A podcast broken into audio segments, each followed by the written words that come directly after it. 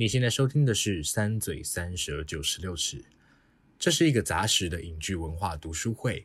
我们从独立电影聊到流行音乐，从文化现象谈到时下最热门的影剧话题。我们用最新鲜的观点和你一起重访最爱与最恨的作品。如果你喜欢我们的观点，欢迎到 Apple Podcast 按下订阅，给我们五星评价。也欢迎到 Facebook、Instagram 和 YouTube 搜寻“三嘴三舌九十六尺”，在每一个周五和我们一起讨论，一起成长。欢迎来到三嘴三舌九十六尺。我是王优，我是马德。马德是刚，你是刚起床？我没有，我没有，我只是很爱打 哈欠而已。对啊，但我们今天在一个蛮诡异的时间录，因为我整个大看错我自己的 schedule。大家要记得，就是把自己的行程排好哦。嗯、好，那今天开始之前，我们先宣布一个很神秘的消息。好了，就是上礼拜不知道是哪来的天使，还是有其他的佛祖，就是但我们就有一天起床，突然发现，哎、欸，昨天的收听量大爆炸，发生什么事情？我认真觉得我在做梦。我那时候看数据的时候，我是认真觉得，就是太渴望这一切，然后就是发现。自己误会了很多事情，可是反正昨天就是上礼拜突然有一天，我们的收听量突破了单日新高，然后我们就是纠察队大概。检视了一下我们的所有平台，发现 原来是 Mixer Box 应该有在某一次的入口广告有帮我们推播，所以刚好吸引了蛮多的听众。这样，哇塞，谢谢 Mixer Box，谢谢你们，谢谢，对啊，谢谢 Mixer Box。因为我们三个都不太是用户，然后 Mixer Box 的留言也不会直接汇入，所以我们就去调查了一下。但哎，确实上次那个我的出走日记那一集，有一些听众有留哦，有人说呃，听了你们的节目会真的很想去看这部剧，谢谢。然后也有说啊。他还说：“我希望自己微笑的时候，心里也是快乐的，诸如此类的，可能给你一个拥抱，心里隔空拥抱。”对啊，我做日记真的很赞，希望很开心这一集有达到有希望接触这部剧的人，或者你已经看过这部剧。对啊，希望你们看了也会喜欢，然后为你们带来一点安慰。是的，那如果你是 MixerBox 的用户的话，非常非常非常希望你可以。在留言区跟我们讲一下，不然我们真的常常会很好奇这一部分流量到底是从何而来。对啊，你们是不是真的人？还是我们？还是其实我们真的做了一个很长的梦？这也不一定。好啦，也有可能。Okay, 所以，但谢谢你们，然后欢迎来社群跟我们。是的，可以在那个节目单集的资讯里面就可以点到我们的 Instagram。OK。那以上就是我们的最新消息。嗯、现在把话题转回本集的主题。这一集又是最吃力不讨不讨好的系列哦，好想死哦。真的是啊！不要不要！但是这个这一次的书真的超级有趣，我们要来做另外一集的读书会。今天我们要讨论这本书，算是从哪里从从哪里开始？是我跟居编先读过，然后推荐给其他两嘴，对不对？对对，这本书叫做《依恋效应》。你们第一次看完的感觉是什么？因为我们那时候就是真的是大力的盛赞，觉得它里面给的一些建议啊，或是讲的话，真的太有道理的。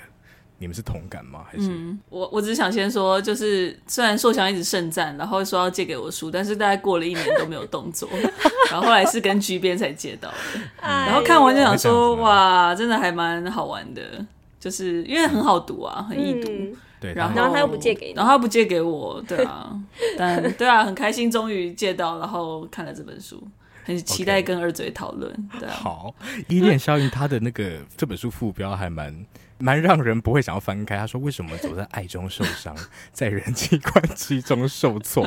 看起来很不知道怎么讲，很 clickbait，对，很鸡汤。可是里面所引用到这个依附理论，其实真的还蛮值得认识的。就我们三个的经验来说了，网友自己看完的感觉是什么？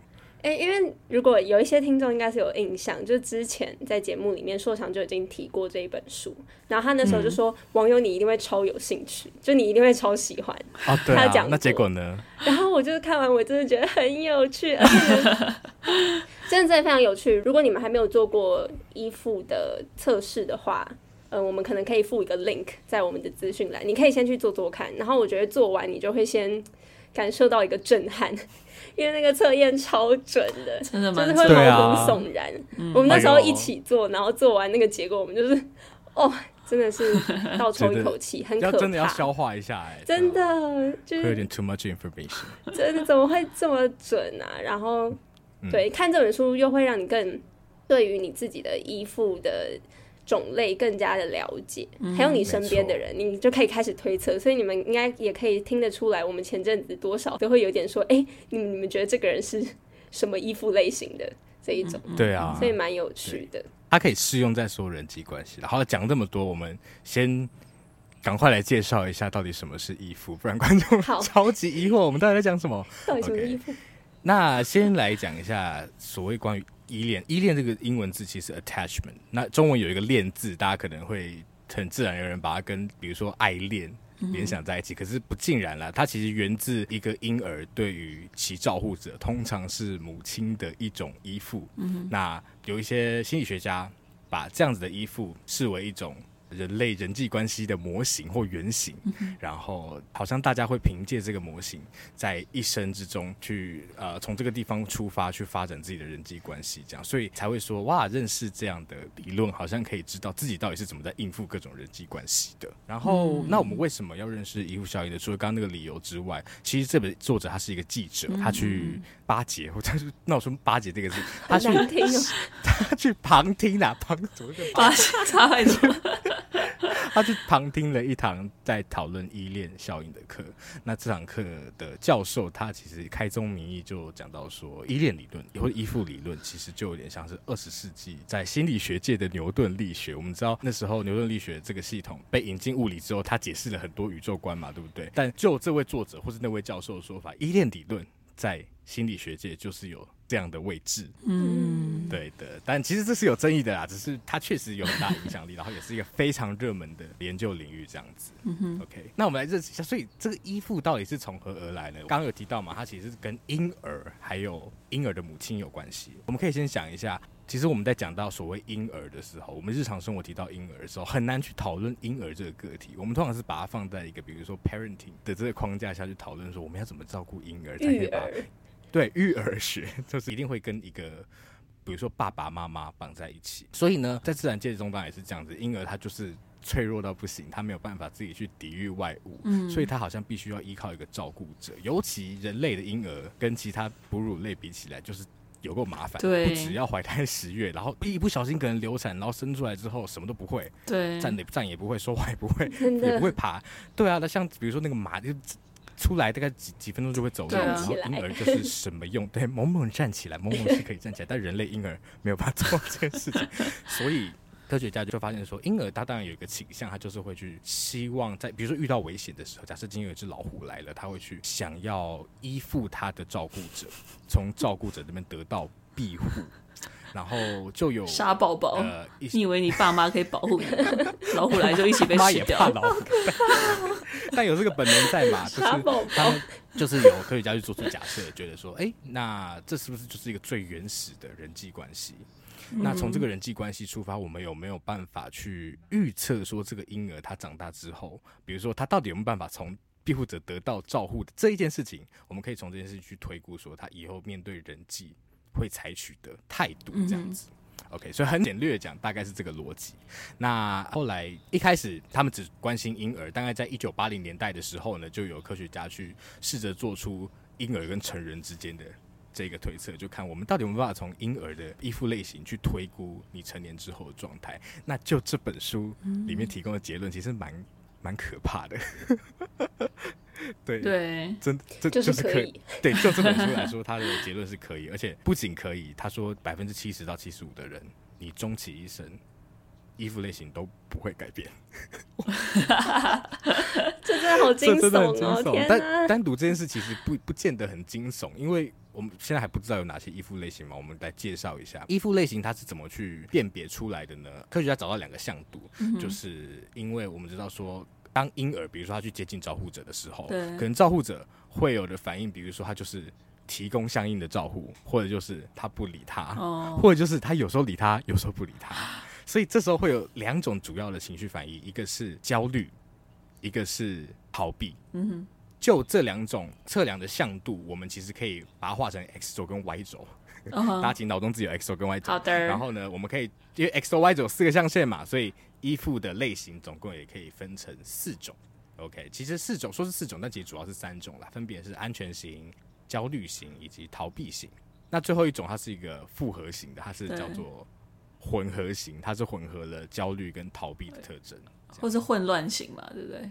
都对混乱型，或者其实有蛮多种不同的对啊不同的讲法、呃、说法，但我们对啊，对，我们从这本书给我们的名词出发好了，OK，大概分成这四种。然后还有一种最好的就是安全型啊，哦，刚刚有讲吧？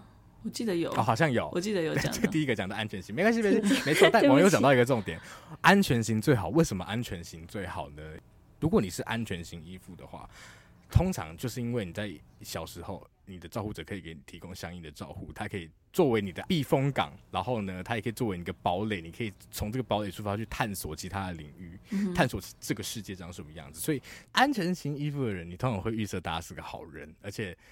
通常别人对你做出某种行为的时候，你会预设他是出于善意，因为我们知道有一些人，我们会觉得，呃，你是被害妄想症，觉得别人要害你。但是安全型依附人就不会这么想，他会觉得，呃，大家都是好人啊，大家都会呃好好的对待我，所以我也可以好好的对待人家。嗯、然后呢，如果有人拒绝你，这时候你也不会觉得很敏感，觉得，呃，他是不是不喜欢我？你也不会觉得在感情中担心被遗弃。那假设今天面临一个威胁，比如像刚刚那只老虎的，其实是有能力相信自己会安全度过，而且面临危险的时候，你不会惊慌失措，嗯、你会 傻宝宝，你会是个傻孩子。他是一个相对乐观的一个特质啊，所以刚大家应该可以听得出来，安全型应该是一个蛮理想的类型吧？理想型，嗯、算蛮理想型的，对不对？然后其实这部分的人在人口中也占多数。就这本书提供的呃数据来说，对啊，大家相信吗？我不知道，我，我觉得很难相信哎、欸。在这本书，哎、呃，里面是这本书提供的数据，百分之六十的人是属于这种安全型。Really？都是一群傻宝宝，也是啊，六十趴傻宝宝以上的人，嗯、我这个觉得还蛮震惊的。嗯、OK，好，那这是安全型衣服。接下来我们要讲的当然是比较刺激的一些了。我们先要焦虑还逃避先呢？嗯，焦虑比较刺激吧？焦虑比较刺激。好，那我们先来讨论一下，是吗？还是没有？焦 我不想说任何的话。我们待会再就知道为什么了哈。好，焦虑型，我给他一个副标是我爱他轰轰烈烈最疯狂，是吧？这比较激烈吧？这比较这还蛮激烈的，哦、是激烈好会下标、哦。对，然后焦虑型的特征是他通常会对人际关系感到有很大的不安，嗯、然后情绪上也不如安全型稳定，他比较常大起大落。而且焦虑型，难道他们就是不知道自己有这样的特质吗？其实他们知道，而且他们自己也非常不喜欢。他们为什么永远都这么就感到这样的不安全感？他们也会很讨厌自己的这个部分。然后网友一直保持一个腼腆的微笑。对。然后如果今天遭受威胁，也就是又来了，老虎又来的时候呢，这时候他们比较容易发生的呃反应是惊慌失措，然后想说完了完了，我要死了，怎么办怎么办？然后就觉得我怎么会旁边会有人保护我吗？还是我我是不是应该要非常积极的去寻求协助，或是我要怎么去解决问题？嗯，这是焦虑型主要特征。然后焦虑型在人口之中大概占的比例是百分之二十左右。嗯，其实也蛮蛮也不少，也蛮多的，啊，真的不少。嗯、大家想象一个班可能二十，假设小学班二十五个人的话，那其实也五个人是焦虑型，然后十五个人是安全型。那剩下的人呢？剩下的人我们来看。刚还剩一种嘛，嗯、是逃避型，对不对？嗯、逃避型其实我觉得名字还蛮那个，蛮 蛮点题啊，顾名思义可以，对，蛮顾名思义的。对。我给他副标是你要的我给不起，好会哦，说下逃避型的依附类型的，他们比较难相信的人，比较难依赖人，所以他会比较倾向一种独善其身的状态。但其实，在人群中，他们你不要把它想象成好像逃避型都是那种，就是我不想要跟人家讲话，我不想跟人家讲话。走开，走开。对他们不是社恐的意思，不是，对他跟社恐是不一样的。他是一个很 general 的应对策略，可是他们其实，在人群中也有可能是一个开心果。嗯、可是开心果，当他们要谈到更亲密的关系的时候，也许他们会是那个比较常抽身的人。可是这不妨碍他们在人群中也可以经营一个蛮与人为善的这种这种形象。对，这是不冲突的。然后逃避型依恋人，他们在遇到重大危险的时候，他们通常的第一反应是先去否认自己的感受。所以就是说，没有老虎，没有老虎，没有老虎，没有啊！你在讲什么？那是假的啦 就是已经站在老虎前面，也太夸张，好危险的一个性格哦。可是我就爬进老虎肚子还是可以爬出来的，这样子。对他们，他们可能觉得没有啊，怎么样？被老虎吃又不会怎么样的那种感觉。所以逃避型钢铁宝宝，OK，这个就是逃避型。就是大家可以想象一下，身边有没有这样类型的人，就遇到灾难或是遇到状况的时候，会觉得明明紧张，可是会说哦，这会不会怎么样？假装没事，小逃避的这种类型，这样子。那这种人口其实，在人群中占大概是二十五趴，也就是大概四分之一。那最后一种刚刚说的混乱型嘛？为什么称之为混乱？二十五趴、二十趴、六十趴。你刚刚说十五趴数已经爆标了。哎、欸，对，哎，哦，等下。重讲，安全型大概是五乘五啦，但是因为其实不同的研究它有不同的区间，所以大约是这样子。五乘五是安全型，两乘五逃避，然后两成焦虑。那最后剩下大概百分之五到十的人是属于混合或混乱型。那混合混乱型，它混合哪两种？混合刚刚听起来很烂的两种，一个是逃避，一个是 焦 逃避，一个是焦虑。谢谢。就是他的策略会比较反复无常。那这样的成因通常是因为在呃小时候。他的照顾者同时让他感到安全以及恐惧，所以呢，他在遇到危险的时候，他会觉得我要寻求帮助，同时又会觉得，呃，我还是不要靠近他好了。他会有一个策略上的矛盾，所以他也有也有另外一个名字叫做矛盾型依附啦。OK。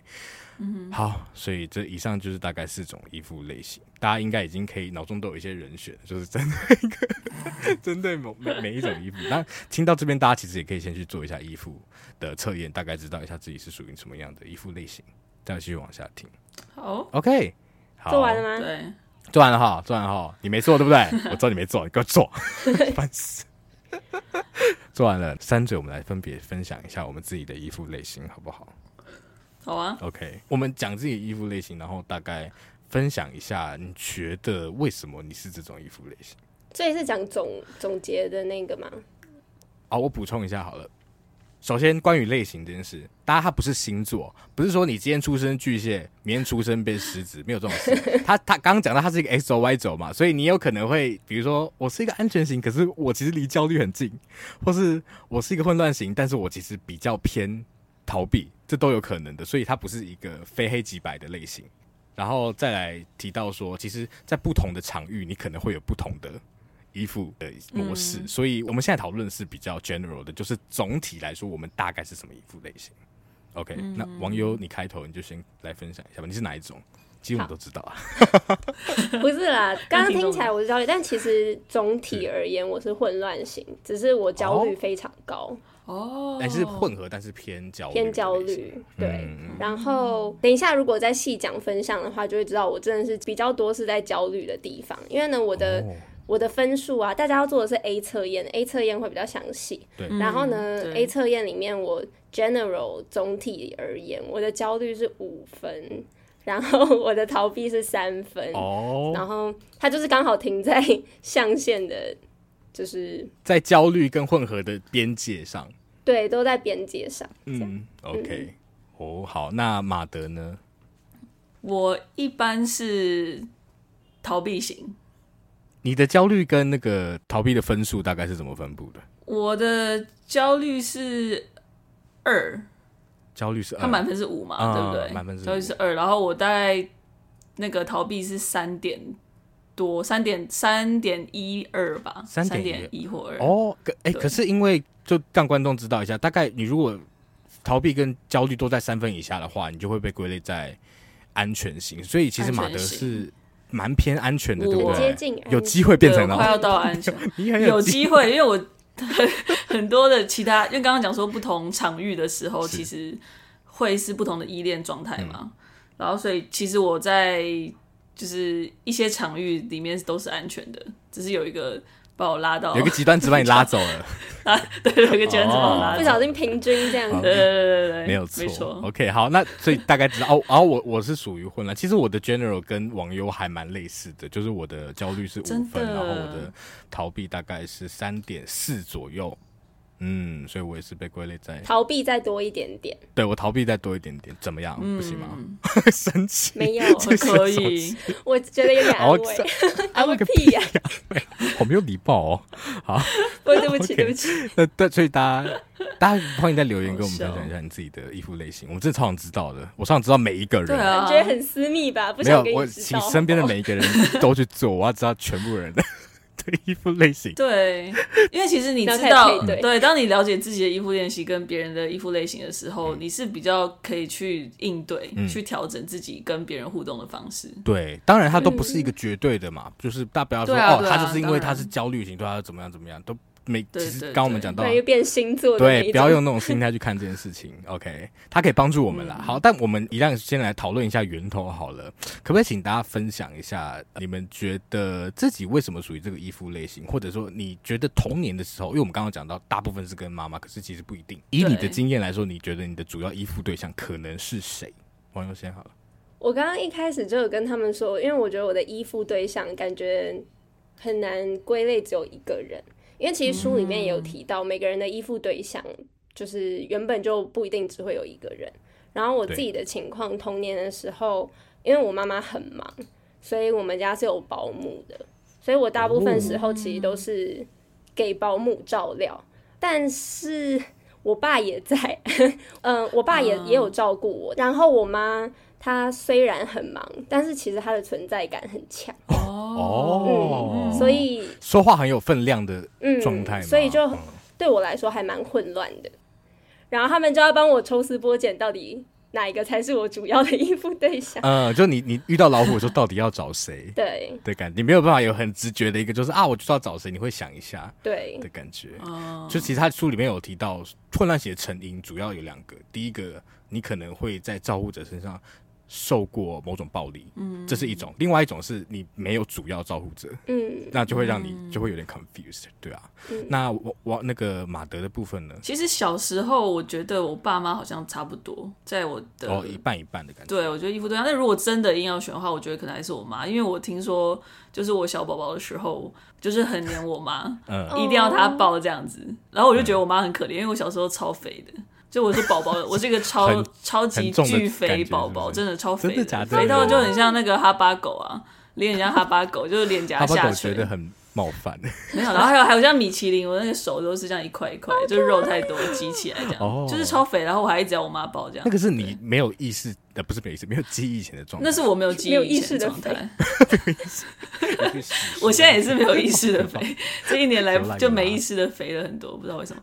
但但小宝宝的时候，那时候是没有，就是真的是没有记忆的状态，我只是看一些照片，看到小时候很肥，然后听我妈说，就是以前都要，因为我都是我爸妈他们带自己带的，是，嗯嗯哦。但其实我我觉得就是也想要回馈这本书的一部分，就是我觉得依恋效应，它虽然是说最重要的时期是婴儿时期嘛，就是出生之后那几年。但是我觉得，其实你真的成长过程中还是会改变。嗯，对，就是尤其可能有一些重大的事件，它可能会一定会对小孩造成一些影响，对不对？没错，所以我觉得，对啊，就不一定是只有前那几年，但当然，我觉得那几年是很重很重要的，没有错。嗯，对，没有错。我们刚刚提到说，大概七成的人是固定，但是其实有时是有机会改变的，虽然不一定是变好。对，但也会变好，走都有可能，对，有可能会变好，没有错，没有错。OK，好。然后我自己的话，我也是属于混乱型嘛。然后我觉得我跟网友状况也类似，就是我我真的想不起来我主要照顾者是谁，因为主要是因为我以前是我是单亲嘛，然后我是跟我爸，但是我爸超级常不在的，然后所以所以我大部分是给我阿公阿妈照顾，可是我阿公阿妈照又会宣称说，哦，我不是你爸妈。所以我就想说，呃，没有，他们他们不是说，他们就意思说，就是你们你要切分清楚的概念，但我就会很疑惑。然后加上，因为我会后来想到，其实很多单亲的小孩应该都有经历过，就是你小时候一定会有一个你不知道是谁的人，然后你会叫他阿姨或叔叔，嗯，对，然后这个人会换。所以我，我我其实长大才想起这件事，想说，哎、欸，对耶，有这样有这个人的存在。嗯、而且我觉得有一点很有趣是，小时候其他的家属、家庭里的其他成员，比如说阿北啊什么什么，或是阿嗯的亲戚们，他们会不知道为什么会预设你会把这个阿姨当成妈妈。然后我心里就想说，我没有这样想，所以会非常的混乱，超级超级混乱。所以发现自己落在这个 category 的时候，我觉得哇，真的是。好合理，有合理的要死。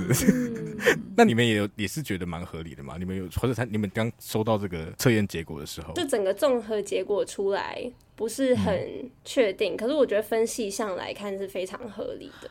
嗯、哦，确、欸、实分析项都很合理，因为在一起的时候是每个参数都会影响到嘛。对，然后因为我爸就是在一个我所有种类里面最接近安全的部分。嗯，因为我爸其实从小都很疼我，就是大家都会说我是他最最喜欢的小孩，是就是最疼老幺啦。对对对，然后就是这一份爱，虽然我觉得我近几年有点消磨这份爱，就是就是可能伤他的心，没有跟他那么亲，然后会让他很伤心，哦、这样，但是 好难过这样讲。但是小时候就是跟爸爸感情真的很好，然后可以一直一直确定。就是他很爱你的那种感觉，但是我爸爸在家里不是掌权者，嗯、所以哦，哎、欸，对啊，这个东西真的很有趣，哎，对，所以呢，就是刚刚讲遇到危机情况的时候，嗯，他当然会保护我啦，但是我的意思是，譬如说要做什么重大决定的时候，他不一定是真的可以。嗯，改变什么的人，他要保护自己都很难。因为我跟我跟我姐开玩笑常常讲，然后象限里面，我对我妈就是混乱型的。嗯，然后因为我妈是一个比较在家里父母的角色，她是比较严厉的那一个，就是她会是扮黑脸的。然后刚刚又讲她常常不在。对，所以呢，但他又很有存在感，所以大家就可以大概设想这个有点混乱的状况。对啊，这个数字，虽然我们刚刚就是大概归类了每个人，就是每四种类型，可是每个人成因应该都蛮复杂的。对啊，所以其实，在书里面，他们是需要透过一个专业、受过训练的人，经过这样的依恋的访谈之后，才有办法真的帮你决定。你自己去做测验，都还是会有蛮大的偏误的可能的。嗯嗯嗯。对，所以大概就大家。就当好玩，认识一下自己就好了，不要太不要不要太太太认真，对，不要太执着，对对对。好，啊、那我们也模仿一下书里面好了，因为书里面他们他其实有个访谈中有个桥段，就是要给你自己的照护者三个形容词。对，那如果是对你们来说，嗯、你们会给自己的小时候照护者什么样的形容词？小时候，嗯。所以马德的话，你应该是比较偏妈妈啊，不，就是你现在评价了。如果现在的话，我会如果是要主要依附，我会选妈，因为就是可能以成长过程中有一半的时间在青春期那时候有发生一些事情啦，然后所以就是有一个巨大的转换的感觉，对对对。所以如果要跟我呃主要依附对象是母亲的话，我刚刚只想到两个，想不到不知道为什么想不到其他的，但是就是可能会讲紧密的跟信任的。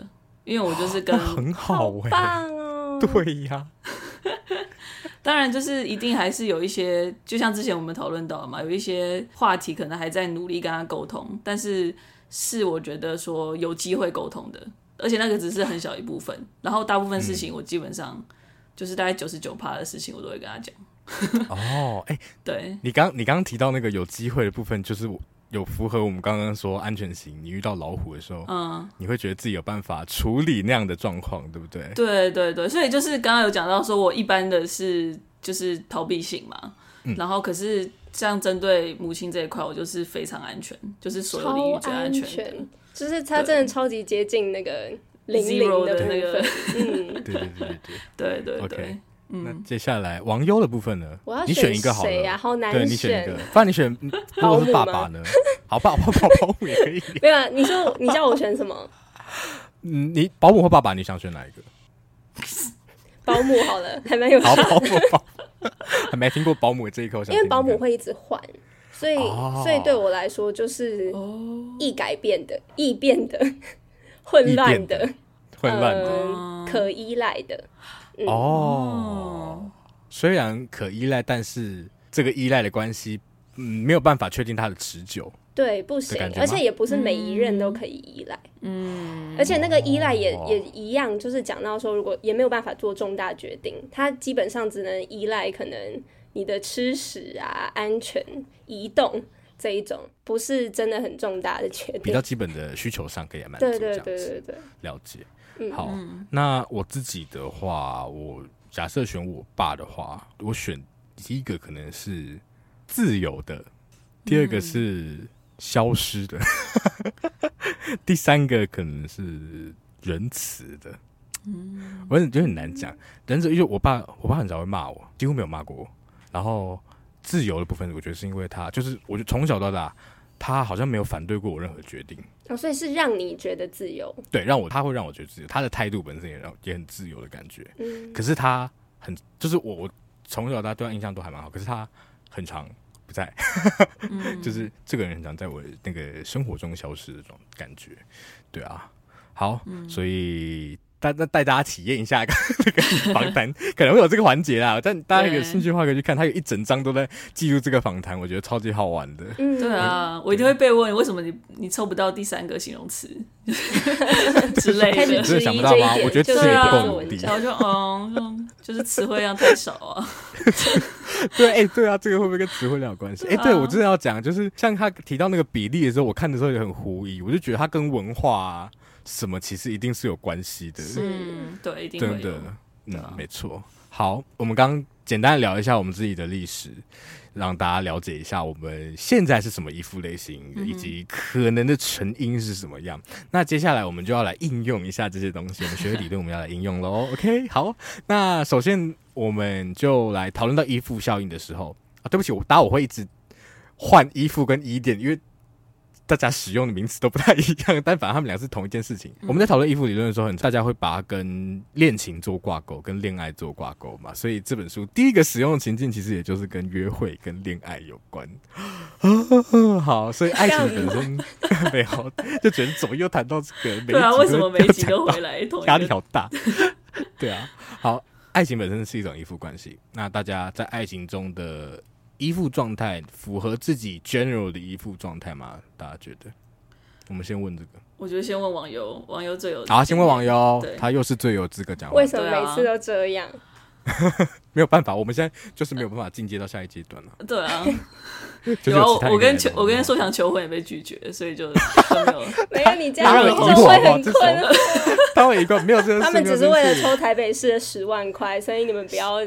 太认真了，好吗？完全没有这件事。来，心碎了，尤其小姐。好，好，因为呢，我在感情里面的依附状态是焦虑型的。哦，嗯，焦虑大概有四分，然后 逃避大概一点五。哇哦，那很低耶。所以，所以是蛮偏焦虑的。嗯，就是焦虑，真的就是焦虑型。你你反思一下自己，反思一下，反 反反省，刚更糟了。对啊，你回想一下自己在感情中状态，你觉得是很这个算准确的结果吗？非常准啊，超级超级无敌准。因为，比如说，好，大家如果翻到这一本书的第四十六页啊，还有提到，有跟你讲说焦虑型依恋呢，它的状态会有什么？因为主要他会一直担心伴侣想不想要跟自己在一起，然后呢，或者是发现其他人没有自己想要跟他那么亲近，就是他渴望的关系会是非常非常紧密、水乳交融，好恶哦、喔、的程度的那种亲密。但是呢，他也会出现过来走开的那个情况，因为呢，会内心会拉是过来走开？就是你过来会哎走开，就是你又要想要跟人家很靠近的同时，你会担心说，嗯、呃，他是不是不会想要跟我那么靠近？然后是他、哦、他达到的那个靠近是不是跟我心中不一样？那我就会抗拒。所以就是心里也会有矛盾，总之就是非常的不安，非常非常的不安。然后最后我觉得他们也讲得很好，他们说生病时会迫切希望有人能让他们的病情好转，却又不相信医生，同时放大问题，想象最糟的结果。这是真的吗？超级会写，完全就是这样。咳嗽，然后去 Google，然后就觉得自己有肺癌。没错，我就是最爱 Google。然后大家就说：“拜托你去看医生，你不要查好不好？”然后我说：“可是我不知道怎么跟医生讲，医生说不定也不是真的很知道我具体的情况。”选择去相信。哎、欸，所以就是一模一样哎、欸。对啊，真的，一模一样哎、欸。很可怕，好好笑啊！可是这件事成因当然不见得只有依附了，还有很多的 可能性。对对对，就是像是可能智商不够之类的。不要应该不是。好好笑、欸，好好好玩哦！所以你是算是完全贴合的，对不对？蛮贴合的。嗯、但虽然说我的伴侣其实是让我有安全感的啦，但我觉得因为哎、欸，那、呃、我我有个问题，你有没有请他做衣服的测验、嗯？有，那但他还没有做这个详细的，他做大略的是安全性的哦。嗯，他又跟我说，他觉得他的答案是安全性的关系，是因为他在这一段关系里面。如果在他之前先前的关系，不一定会有这样的结果。他自己的推测啊。哇哦，哇，这个好赞哦！对啊，放闪，好神奇。但顺便补充一个资讯啦，就是刚刚网友提到这个现象，可能是所谓的习得型德性安全型，对，对不对？对，就是说他可能以前不见得是安全型，但是因为某一种修复式的关系，他可以得到一个新的经验，因此。让他从比较不安全的依附类型转到了安全型，这就是习得性的依附型依恋。嗯、这是一个很理想的状态，很美好的状态，对不对？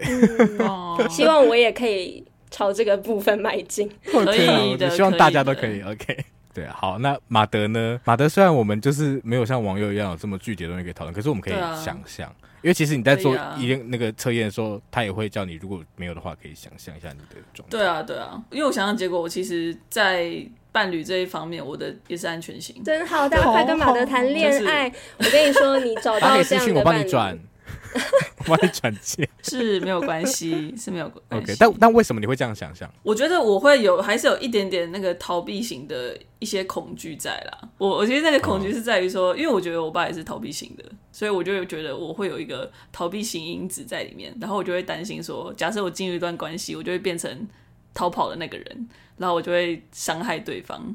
就是我的我的恐惧是在这边，他怕伤害别人。对，我其实真的蛮怕的，自己被伤害。是善良的，怎么这么好的一个人？没有，我赶快来私讯啊！呃，是真的不用，谢谢大家。但就是 对，因为我其实我觉得像刚刚处长有提到说，其实不一定是，应该不是说不一定是，不只是成长过程中的你跟一些那个照顾者的这些这些关系，我觉得也包括你本来的性格，就是也会驱使你可能去做一些调整嘛。像我觉得我自己是一个很爱想很多事情的人，嗯、然后我也会一直努力在想，说我可不可以去跳脱这种所谓，嗯、呃，我会跟我父亲一样的这个恐惧，就是我会一直试着要去打破这件事情，然后不要认为说，哦，我曾经因为这些经历就一定会造成我是什么样的人，就是我说我这些恐惧，我不希望都是直接归因于这件事情，就是我其实是可以去试着去调整它，然后去改变它的。所以我觉得是这个原因让我觉得自己对伴侣的想象，我觉得好像还是可以交付一定的信任感，然后还是可以、oh. 对。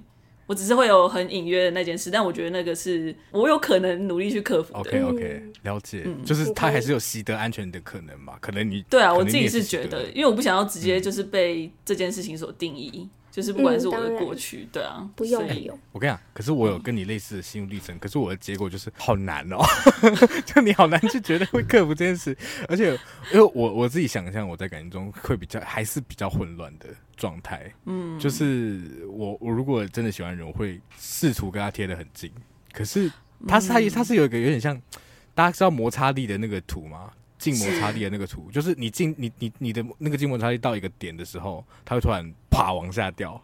我觉得有点像那个状态，冲很快的感觉。对，你会跟一个人进到一个程度之后，你就会开始会很害怕，会觉得。那你害怕的是什么？会很害怕，他其实没有想要，就是跟我觉得跟你有点类似啊，就是他没有想要跟你认识，嗯、或是就算在一起，他很快就会不喜欢不喜欢我了。对，嗯、然后你就会觉得对方一定不管怎么样，对方一定会是离开那个人。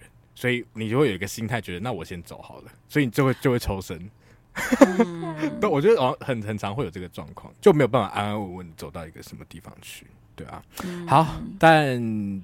嗯，希望越来越好啦。会的。哦，我跟你讲，我就看这本书最气的就是，因为你一开始就知道依附类型嘛，然后后面就会一直说安全型有多赞多赞，然后依附型他就会不安全，不安全也没有很不好啦。可是你通常可能会怎么样怎么样，就想说那你那就是不好啊！我想说你不要再装了，好不好？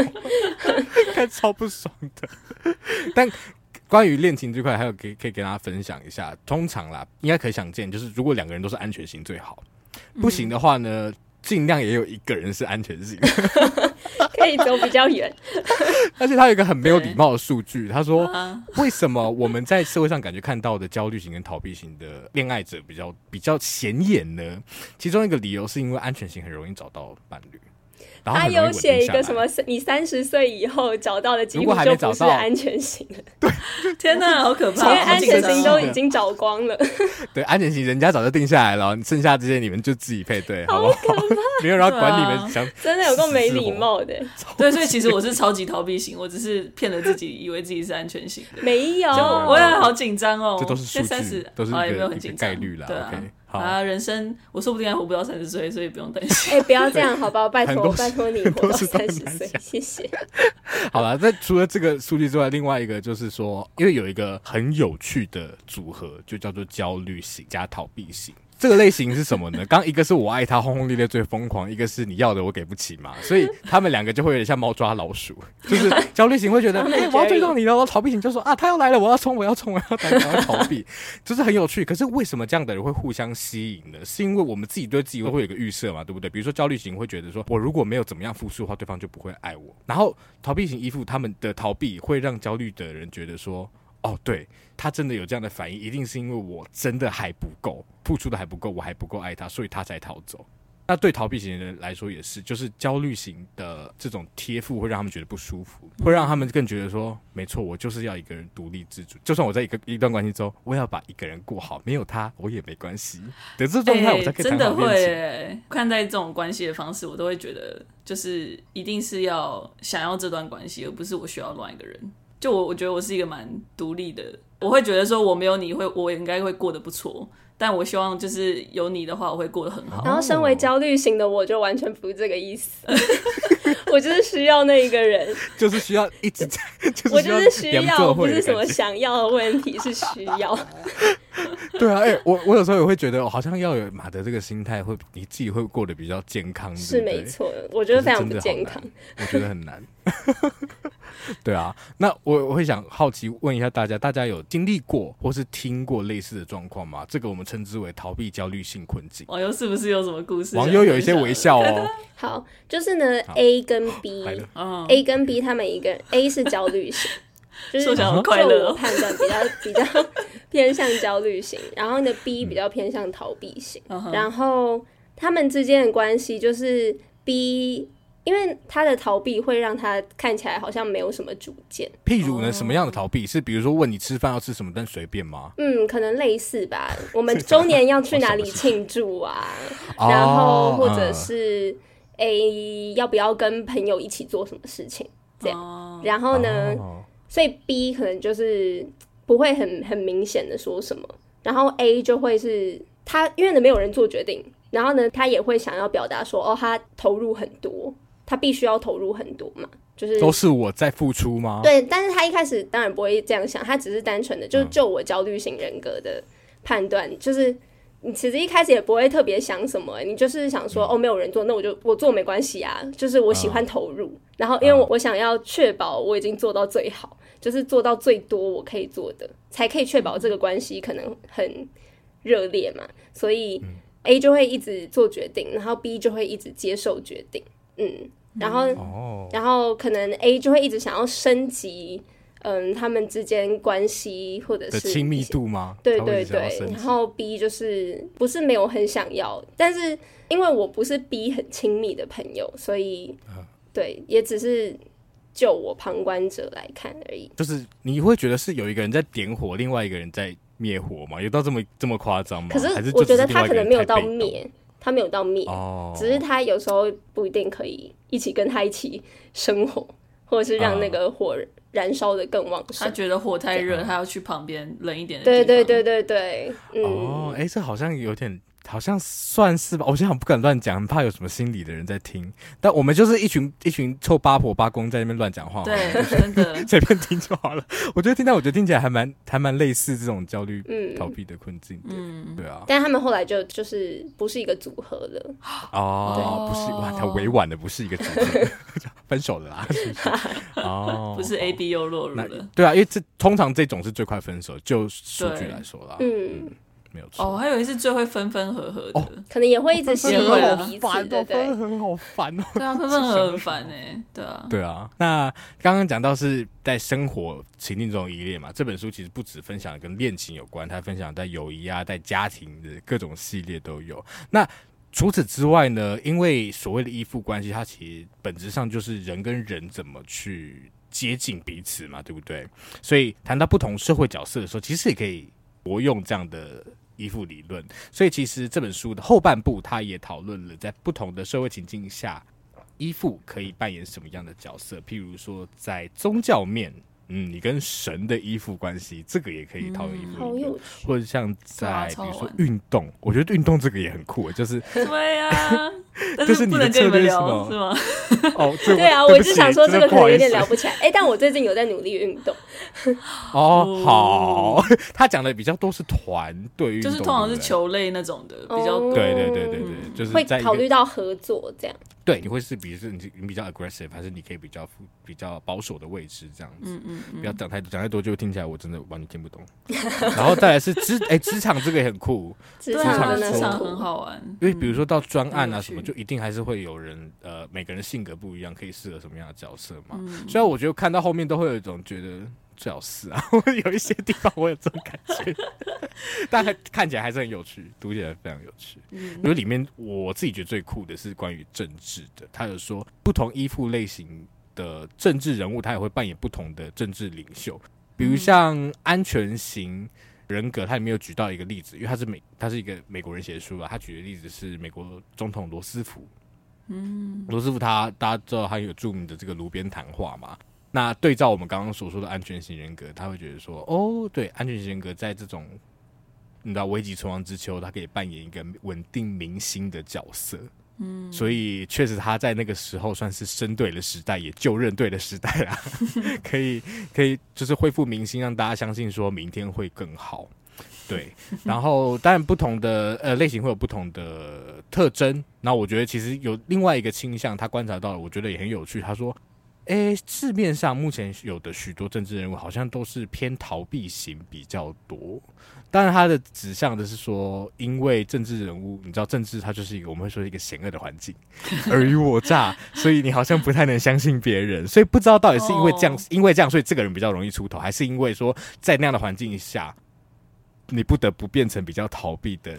表现，所以也是后天习得的感觉。嗯、对，或呃，我觉得这是一种，或者是说，因为他们在分析的时候，基本上没有办法访谈到这些政治人物，只能从他们公开的谈话去推测。嗯、那这样的时候，你就不见得可以触及到他最本质的那一面。这也有可能，啊、所以他毕竟他们不能直接回答那些问题。对啊，对啊，没有错。对，所以观察下来，当然，呃，他们会觉得部分的政策考量啊，或是出发点，都会比较偏逃避型。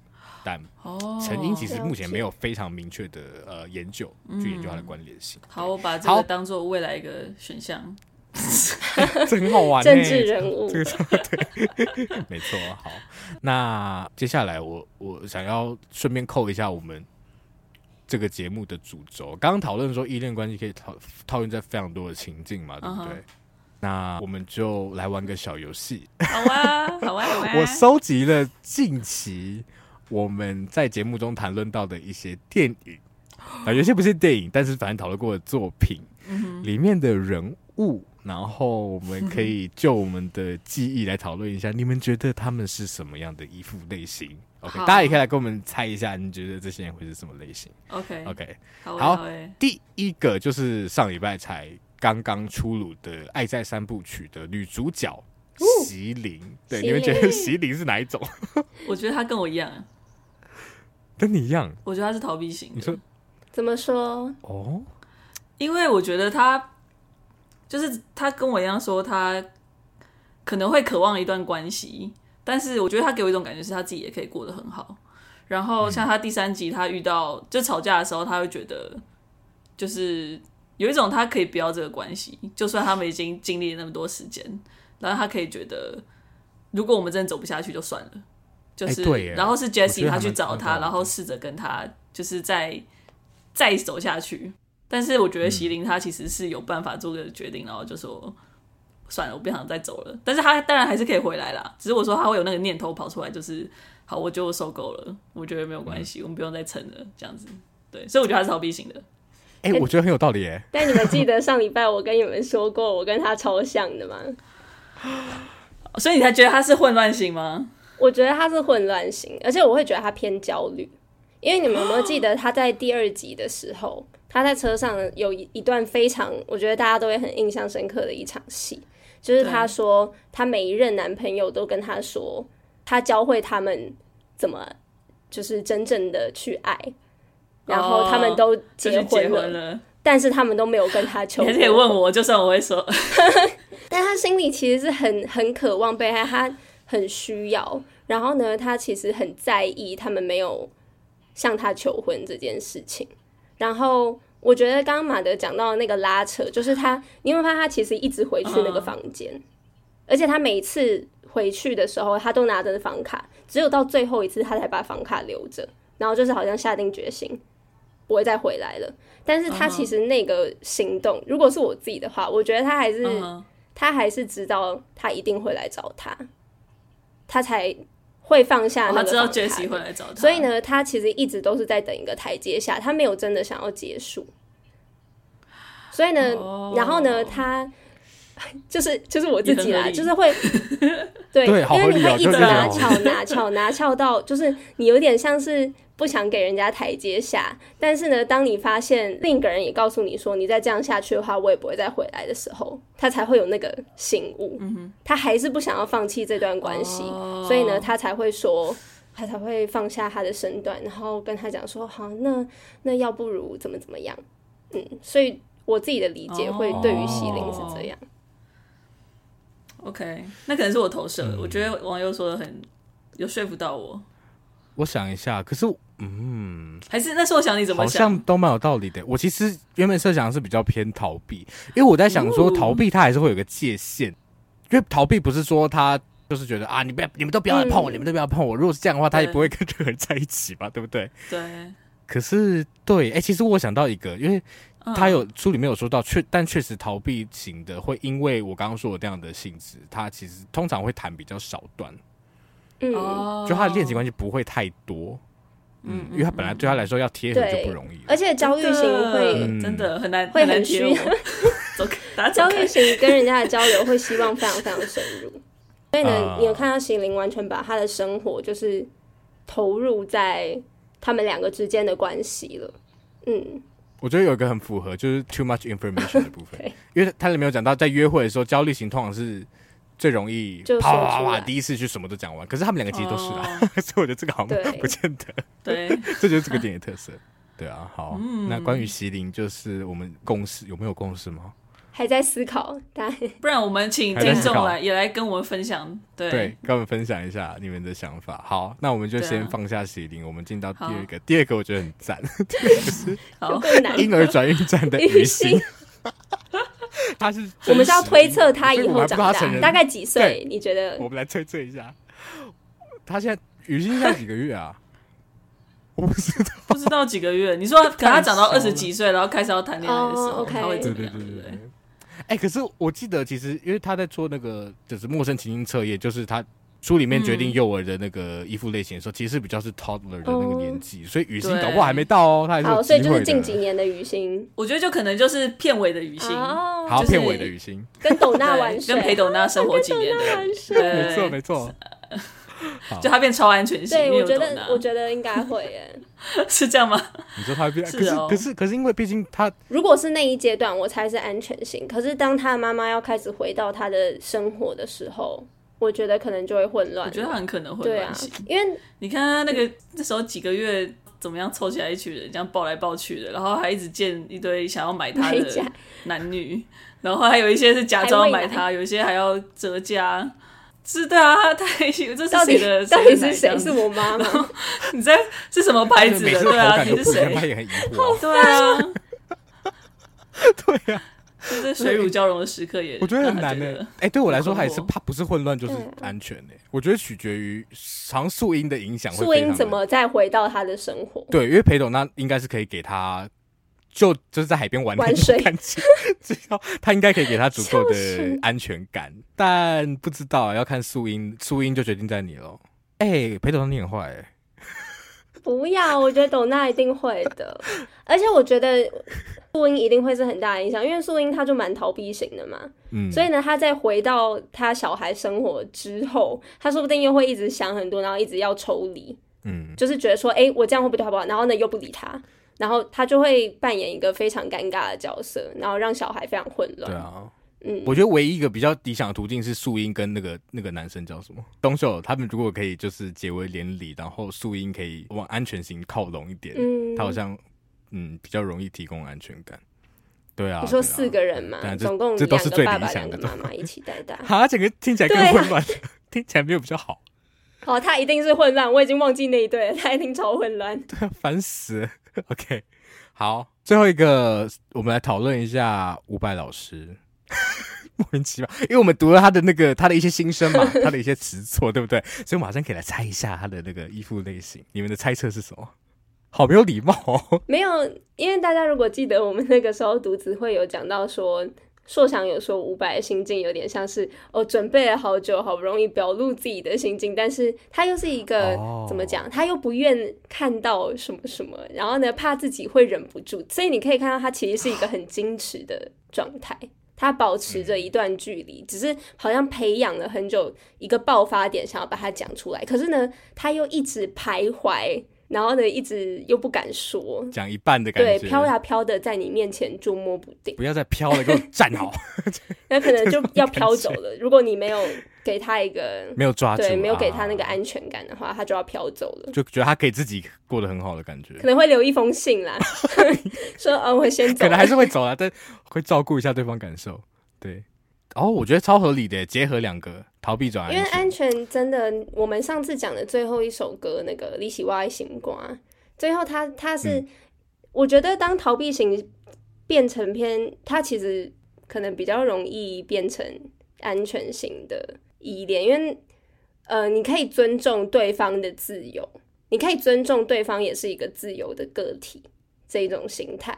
所以，当你打从心底相信这件事情的时候，你比较可以让你们的关系在一个比较稳定的，然后不会很不健康的交缠的关系。我觉得，所以在那首歌里面，我看到他愿意，譬如说愿意给自己的小孩这样的自由，就以这个角度讲的话，我觉得其实就已经蛮不容易。嗯，嗯很赞呢，想不到吧？五百是，我们还是分析了一个完整的，我是超莫名其妙一个路程。对啊，我们我们对我们大家以上全部好不好都是揣揣测，然后大家不要这么对，大家如果大家就算自己心里就是有揣测谁谁谁是什么型，大家也就是放在心里就好，大家不要 很就是很没礼貌说，我觉得你就是什么型啦，难怪你会这样，不要这样子。就星座，你就双鱼座，人家拿星座，你就对啊，你们巨蟹就这是这样，关你屁事，烦死。好，那也欢迎大家去做这个测验。到现在还没做好，我对你很失望。你看，给我给我做。然后我那个我们的那个留言地方会放上这个测验的链接，给大家自己去做 A 比较准。对，好。那今天的节目差不多到这边。如果喜欢我们节目的话，欢迎到 Apple Podcast 给我们。五星评价也可以到各个呃你有兴趣的平台，比如说 Mixer Box 留言分享你的想法，也可以到 Instagram 还有 Facebook 搜寻三九三九九十六尺。那今天就先到这里喽，跟我们分享你的衣服类型。是的，拜拜。